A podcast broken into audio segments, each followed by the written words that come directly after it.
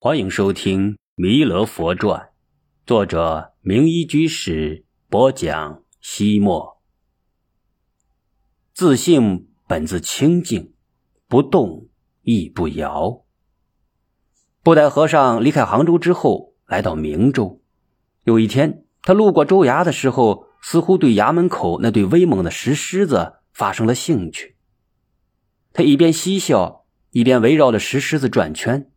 最后，他用禅杖敲了敲一只石狮子的额头，一本正经的说道：“呃，蒋摩诃呀，你还要在这里当看门狗吗？为师等你二三十年了，何时才能够开窍呢？”这个疯疯癫癫的布袋和尚，居然把一只石狮子当成了徒弟。门口的衙役们忍俊不禁，发出轰然大笑。布袋和尚可不管这一切，他自顾自的呵斥着那只倒霉的狮子。明珠平氏蒋宗霸这几天陷入了两难之中，他的心在苦海里苦苦挣扎。明珠刺史与制置使二人政见不合，矛盾很深。制置使总想将刺史赶下台，取而代之，而刺史更是利用职权，处处刁难。压制制治使，不让他有出头之日。那时候，吴越国在钱镠的统治下，国境安宁，生活富裕。地方官员的主要职责就是税赋与刑狱。蒋宗霸作为专司泉州刑狱的平事，责任重大。然而，他的两位顶头上司勾心斗角，相互倾轧，苦了他这样的下属官员。他就像生活在夹缝里，左右为难，永无宁日。每每发生了案件，刺史大人指挥他向东，而负有监督之责的制置使偏偏要他向西。在他们两人的牵肘之下，蒋宗霸就是有天大的本事也无法施展。本来很简单的刑案都无法告破，因此明州积案成山，显得他这位平氏。格外的草包无能，面对老百姓的怨声载道，同行的讥讽嘲弄，上峰的呵斥指责，他是有苦难言。这一天，蒋宗霸正在对着堆积如山的卷宗发愁，忽然感到自己的脑门上挨了一棍子，敲得他是额头生疼。然而，这一棍子也敲得他忽然开了窍，自己在其位无法谋其政，又何必？站立在前台为两位上司当替罪羊呢，于是他挂冠封印，不辞而别。蒋宗霸悄然离开了州府衙门，在狮子街头，他忽然看到了二十多年前在杭州灵隐寺遇到过的那个疯癫和尚，他心中一动，上前问道：“布袋和尚，您站立在大街上干什么？”布袋和尚向他展示了一下布袋，回答道。呃，化缘。蒋宗霸对佛学禅机颇有研究，立刻说道：“狮子街头化什么缘？”布袋和尚回应：“狮子街头正好化缘。”蒋宗霸一愣，正在疑议如何回答，布袋和尚喝起布袋，大笑而去。蒋宗霸心中莫名其妙的一阵悸动。二十多年前，布袋和尚说话的场景历历在目。他忽然明白了，这个看似疯癫的和尚，早在多年以前就已经预知了他的未来。他也大笑三声，追随布袋和尚而去。几十年前，台州人士蒋先柱出任明州盐官，因此他的儿子蒋光就在明州奉化定居下来。蒋光生有二子。长子名宗拜，次子就是蒋宗霸。蒋宗霸弃官之后，将家事统统交付给了儿子，他自己正式拜布袋和尚为师，成了一位居士。他万缘放下，整日追随布袋和尚云游四方。皈依佛门之后，蒋宗霸为人慈善，像他的师傅一样笑口常开。他向布袋和尚请教日常如何做功课。布袋和尚说：“你首先要静下心来，然后念‘摩诃般若波罗蜜多，意思就是以大智慧觉悟到达彼岸。从此，蒋宗霸口中时时念诵摩诃般若波罗蜜多，故而乡人称他为蒋摩诃。正像布袋和尚当年预言的那样，久而久之，他的真名蒋宗霸渐渐被人忘记，蒋摩诃反而成了他的正式称呼。他也顺水推舟，自称为摩诃居士。从此，江家的后世子孙一直称他为摩诃太公。一千多年之后，蒋宗霸的二十七世嫡孙蒋介石发迹之后，他的结发妻子。毛福梅受蒋母的影响，也皈依了佛教。为了纪念元祖摩诃居士，他出资在奉化溪口镇建了一座摩诃殿，经常住殿诵经。毛福梅因日本飞机轰炸身亡之后，其子蒋经国就把母亲葬在了摩诃殿的一侧，这是后话。布袋和尚似乎为了考验蒋摩诃，带着他风餐露宿。经常栖息在荒郊野外，而云有赶路之时，不管多么遥远，一路上他都是让蒋摩诃挑着全部的行李。久而久之，蒋摩诃心里就不平衡了。我是来跟随你学佛的，而不是给你当奴隶的。他毕竟是官宦出身，何曾卖过这种苦力？再加上满腹的牢骚过于沉重，耗费了好多的力气。所以他总是感到很累。这一天，他们从一条河谷里经过时，布袋和尚从河滩上捡了一块花纹很美的鹅卵石。不用说，他把玩欣赏了一番之后，顺手放在了蒋摩诃的担子上。而蒋摩诃见这块石头足足有二十斤重，因此无论如何也感觉不到它的美妙了。没走多远，在路过一个小山村时，蒋摩诃要求停下来休息一会儿。布袋和尚却说：“呃，人是有潜力可挖的，学佛参禅，只有调动起人的全部潜力，才能够与之相应。所以你现在就要学会坚持，坚持再坚持，坚持就是胜利。”蒋摩诃哭丧着脸说：“我一点力气也没有了，怎么坚持呢？何况担子又这么重，我一步也走不动了。”真的吗？布袋和尚问道。“当然了，莫非我还撒谎不成？再走，我非累死不可。”说着，蒋摩诃真的放下了担子，懒洋洋地坐在了路边。布袋和尚笑笑，没有说话，来回打量着路两边的房屋。这时，从一户人家走出来一位手端箩筐的漂亮姑娘。布袋和尚像是发了疯，猛然扑过去，伸手去摸姑娘娇红的脸蛋。姑娘吓得抛下箩筐，大声的喊叫：“救命呀！和尚发坏了！”姑娘的兄弟拎着一把快刀窜了出来，村民们也手提着棍棒向这里赶来。若是让他们抓住，小命肯定不保。布袋和尚撒腿就跑，蒋摩诃一看，毫不犹豫，立刻挑起担子跑了起来，三步两步就超越了大腹翩翩的布袋和尚，跑到了前面。他们一口气跑了老远。足足有好几里地，直到确信后面真的没人追来时，才停了下来。布袋和尚这时才问道：“徒儿，你挑着重担，怎么比我跑的还快呀？不怕累死呀？”蒋摩诃语塞了。但是从此他的确知道了，人真的是有潜力可挖的。于是他的意志变得十分的坚定，寸步不离的跟随着师傅住岩洞，塑坟地。毫不退缩。清风带里藏，明月掌头挑。万山拜脚下，片云入怀抱。有一天晚上，他们回到奉化县城，就在布袋和尚原来经常露宿的大石桥下面仰面而卧。好阔大的房舍，好宽阔的床。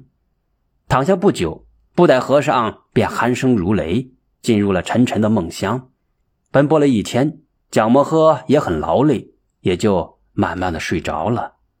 等到夜深人静之时，大石桥下面的桥洞里忽然闪出一个黑影来，他一身夜行衣打扮，蹑手蹑脚，无声无息，慢慢的摸向了熟睡的布袋和尚。不用说，这是一个小偷，他是专门来偷布袋和尚的布袋的。布袋和尚在杭州、明州一带云游，时常显露出一些难以想象的神奇来，所以渐渐有人注意到了他，尤其是他须臾不离、常年带在身边的大布袋，更是有过种种不可思议的奇迹发生。有人说这是一只乾坤袋，上可装入日月星辰，下可塞入山河大地；也有人说布袋和尚的布袋之中。各种宝物应有尽有，取之不尽，用之不竭。还有人说，这只布袋能够化腐朽为神奇，将死人变活，把砖头瓦块变成黄金白银。这个贼贪心骤起，一心想将这个天下无双的宝贝布袋偷来。布袋和尚与蒋魔诃睡得太死了。小偷潜行到了他们的身旁，仍然毫无知觉。小偷心中一阵暗喜，悄悄地去拽那只布袋。然而，布袋被布袋和尚枕在了脑袋下。若是贸然地抽出来，和尚的后脑壳必然会磕在青石板上，惊醒过来。小偷想了想，解开布袋口，伸手从伸手从中掏出了一些闪闪发光的东西，也不知是金是银。还是珠宝玉石，那布袋之中的宝物似乎真的是取之不尽。小偷只有两只手，抓不了太多。于是他轻轻地脱下了自己的褂子，铺在地上，转身去掏布袋里的金银珠宝。可是当他要放珠宝之时，却发现自己的褂子不见了。原来早在小偷潜伏到桥洞的时候，布袋和尚就已经觉察了。他想看看小偷究竟要干什么，所以就假装睡着了。后来，当他看到小偷贪心不足，想用褂子包金银珠宝之时，便悄悄地伸出禅杖，将那件衣服挑了过来。这时，蒋摩诃似乎也听到了动静，迷迷糊糊地说道：“呃，师傅，好像有贼。”布袋和尚说：“呃，睡你的觉吧。”清平世界哪里有什么贼呀？蒋摩诃睡意朦胧，将信将疑的咕哝道：“呃，可是我好像……你一定是在做梦呢。咱这桥上根本没有贼。”谁知这个时候，小偷却忍不住开口了：“怎么能没有贼呢？我刚刚放在地上的褂子，转身就不见了。”布袋和尚说：“你是谁呀？等我找到了衣服。”好给你送回去。我是小偷，刚要报出姓名，忽然醒悟道：自己原来就是贼，贼就是自己。暴露了行踪，他想要逃跑，却发现自己原来抓在手里的压根儿不是什么金银珠宝，而是一条坚固的绳索。天晓得究竟是怎么回事，他的双手居然被紧紧的绑住了。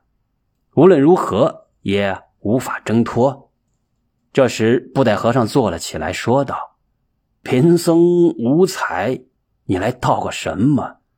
你自信无望，为什么要贪图财力呢？自己玷污了纯洁的本性。你无数劫以来一直被贪所误，受尽了轮回之苦，为什么还不醒悟？现在你由贪而道。”更是无端的犯罪，发展下去必有牢狱之灾呀！小偷凛然而颤，感到一丝凉气从灵魂深处慢慢的升起来。与此同时，他隐隐约约的觉得自己似乎正在滑向一个黑暗的深渊。布袋和尚的声音如晴天霹雳，在他的头顶轰然炸响：“你已是错过了好时节。”如何不反思自省？小偷扑通的一声跪倒在地，痛哭流涕的说：“我我偷盗成性，实在控制不住自己，请布袋大师救救我。”布袋和尚说道：“你这是见财起心。是的，每当我看见人家的财物之时，如果不想办法偷来，就吃不下饭，睡不着觉。”蒋摩诃插话道：“难怪人家说，一怕贼起意，二怕贼惦记。”布袋和尚一笑说道：“那么你没看见的时候呢？没有起心，没有动念之前呢？那倒是和常人一样，和我。”没形成偷盗习惯之前一样，布袋和尚严肃地说：“没有遇到人家的财物之前，你的贪念就不会升起。由此可知，一念不生是你的真性，也就是你真正的安身立命之处。今后贪念刚起，你立刻向它升起的地方观察，向它升起的原因深究，渐渐。”你就会发现，它并没有一个实质的东西，一看就灭。习惯能形成，就能够改变，关键是要有恒心。小偷诺诺而去，布袋和尚冲着夜空吟诵道：“盗财不成反失一，开口说话漏踪迹。习惯本空能转变。”偷性佛性原是一。蒋摩诃闻听此言，很是吃惊，说道：“师傅，偷性与佛性是一个东西？”布袋和尚说道：“当然，烦恼即菩提，就是这个意思。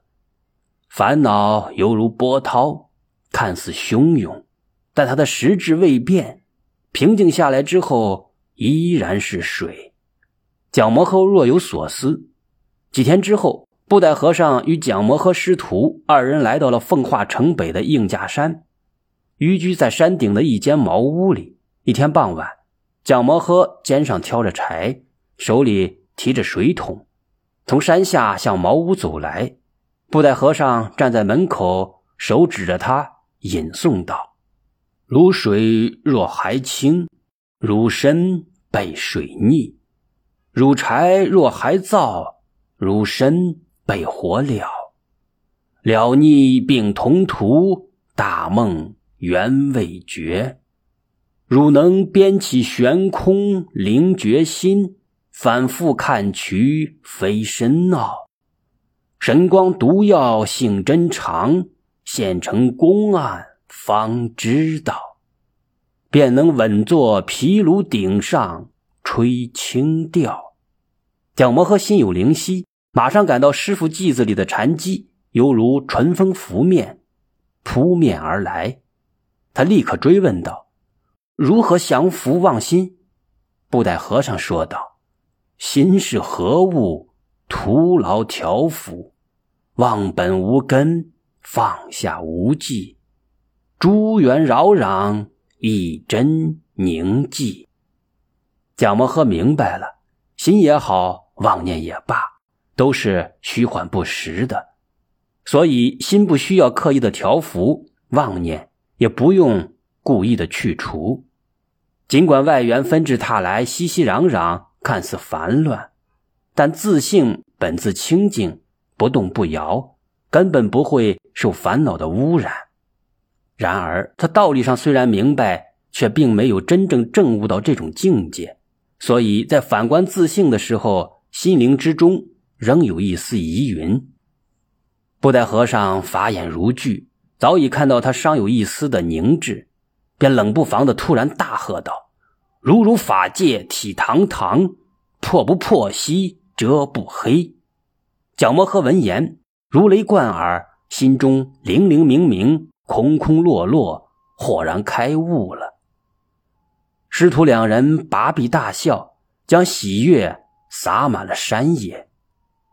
禅宗祖师说：“不破本参不住山，不到牢关不闭关。”蒋摩诃的开悟仅仅是破了本参，尚未突破最后的禅关，所以他想在应家山长期的闭关静修。